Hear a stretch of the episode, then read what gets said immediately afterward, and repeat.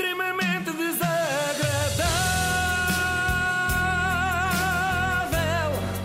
É mais forte do que eu. Malta, uh, temos de falar. Os crimes em Portugal andam pela hora da morte. Nós precisamos de arranjar criminosos mais competentes. Senão vamos ser motivo de gozo em todo o mundo. Nunca poderemos ter, por exemplo. Estamos na cauda, de- na cauda da Europa. Certeza, é garantido. É olha a máfia italiana olhar para isto e a rir-se. Nós nunca poderemos ter um CSI Lisboa. Os crimes mais elaborados que praticamos são facilmente deslindados pelo Inspector Max. Nas repetições, né? nem sequer é preciso episódios novos. Bom, primeiro foi aquele casal do Montijo que procurou no Google como eh, é que havia de se desfazer de um corpo e que comprou na estação de serviço gasolina e isqueiro com a mesma natu- naturalidade com que eu vou buscar Marlboro Soft para os meus coleguinhas de programa. É, Ou melhor, Uma coleguinha, atenção. Pois tu eu é outro tipo, Exato. não é? Sabes que o mais engraçado do que. Engraçado, quer dizer, engraçado não tem nada, mas mais estranho ou óbvio que isso é alguém escrever um artigo a dizer como desfazer-se de um corpo. Portanto, alguém que sim, sim, cria alguém uma página na um internet wiki, e diz assim: agora Wikiau. vou dizer como. Sim, sim, é? sim, sim. Mas pronto. Mas pronto, eu estava a dizer que eles foram com mais naturalidade do que eu vou comprar tabaco para vocês, mas não. Eh, eles foram melhor que eu porque eu vou com sentimento de culpa por vos estar a matar. Aos poucos, mas estou. No fundo, vai dar ao mesmo. Agora, este caso do triatleta também ele está envolto em amadorismo. E agora eu pedi ao exercício de esquecermos a parte hedionda do caso, não é? A pessoa que morreu e tudo Ok. o resto, a parte mais aborrecida, e que nos focássemos na falta de profissionalismo dos alegados homicidas. Parece uma sequela daquele filme péssimo do Jim Carrey que era Ladrões Sem Jeito. Bom, vamos por partes. 1. Um, dias antes do alegado crime, alteraram o prémio do seguro de vida da vítima. Isto, mais do que amadorismo, é não saber esperar. E é falta de estudo também. Alguém que quer fazer carreira no crime não pode ao menos ver um bocado de Fox Crime antes, informar-se. É um erro de principiante que me chateia.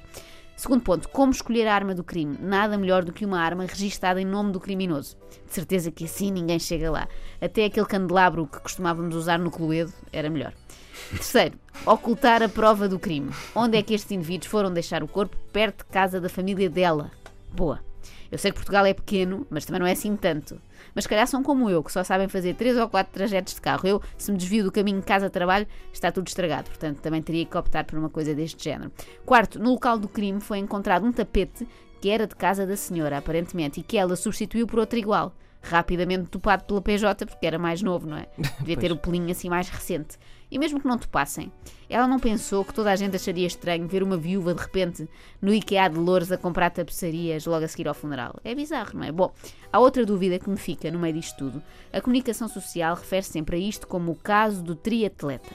Mas a ocupação profissional da vítima tinha a ver com informática. O desporto era, era só lazer. Será que isto vai vir à moda e na hora da nossa morte será mencionado o nosso hobby? Vamos ver notícias estranhas como faleceu a praticante de zumba Alzira ou morreu o crossfitter Sandro. Eu tenho algum medo, eu nem sei que passatempo é que as pessoas me vão apontar na hora do meu desaparecimento. Qual Muito seria bom. o vosso? É pá, eu só faço uh, de seis em seis meses. Pilates, não é? Tu és o praticante de Pilates Mas Luís. pronto, eu basicamente escolho temporar de tempos a tempos escolho um, um ginásio para não ir, não é? Exato. Ah, mas não sei como é que se diz Ou sequer, isso, é? podias ser também o colecionador de discos, não é? Sim, Pois pode ser. Podia acontecer. mas- E tu, Inês? Ah, assim, hobbies, hobbies. ah, não sei. Serias sempre a mãe de gêmeos, não é? Exato. Não há um hobby que te ocupe mais do que exatamente. Mas isso Exatamente. até faz algum sentido, Sim, sim, é um mas- trabalho a tempo inteiro. não é? Exatamente, verdade, é exatamente. verdade. Isso muitas vezes é referido, de facto. Outro fenómeno sobre o qual acho que devíamos refletir: populares que vão para a porta dos tribunais insultar os alegados assassinos. Porquê, meu Deus? Porquê? Há pessoas que estão à frente do seu tempo e depois há estas que estão muito atrás, mais concretamente na Idade Média. Se dependesse delas, ainda se resolvia tudo com uma fogueirinha. Há ainda uma versão 2.0 desta tradição que consiste em ir às páginas de Facebook dos presumíveis homicidas e insultá-los lá. Isto é absurdo por todos os motivos. Primeiro, ou os calabouços já têm Wi-Fi, ou dificilmente eles vão ler. Portanto, no fundo, vocês estão a falar sozinhos. Segundo, mesmo que lessem, acham que os vossos insultos os perturbariam muito, do género, olha, nem me importo ficar 25 anos preso, agora ter tido o Rubinho 21 a chamar-me animal é que não tolero. Bom, um conselho final, o Luís já até ficou nervoso com isto. Evitem cometer crimes, mas se tiver mesmo de ser, façam uma coisa um bocado mais elaborada, porque agora estamos todos a dar os parabéns à PJ, mas nem sequer merecem assim tanto, não é? É como quando festejamos a vitória de uma criancinha num jogo em que a deixámos ganhar de propósito. Tipo, viva, viva! O bebê ganhou o monopólio. Na verdade, não. Nós é que perdemos de propósito e ficámos sempre na prisão. Que é onde ficarão estes péssimos criminosos. Lá está.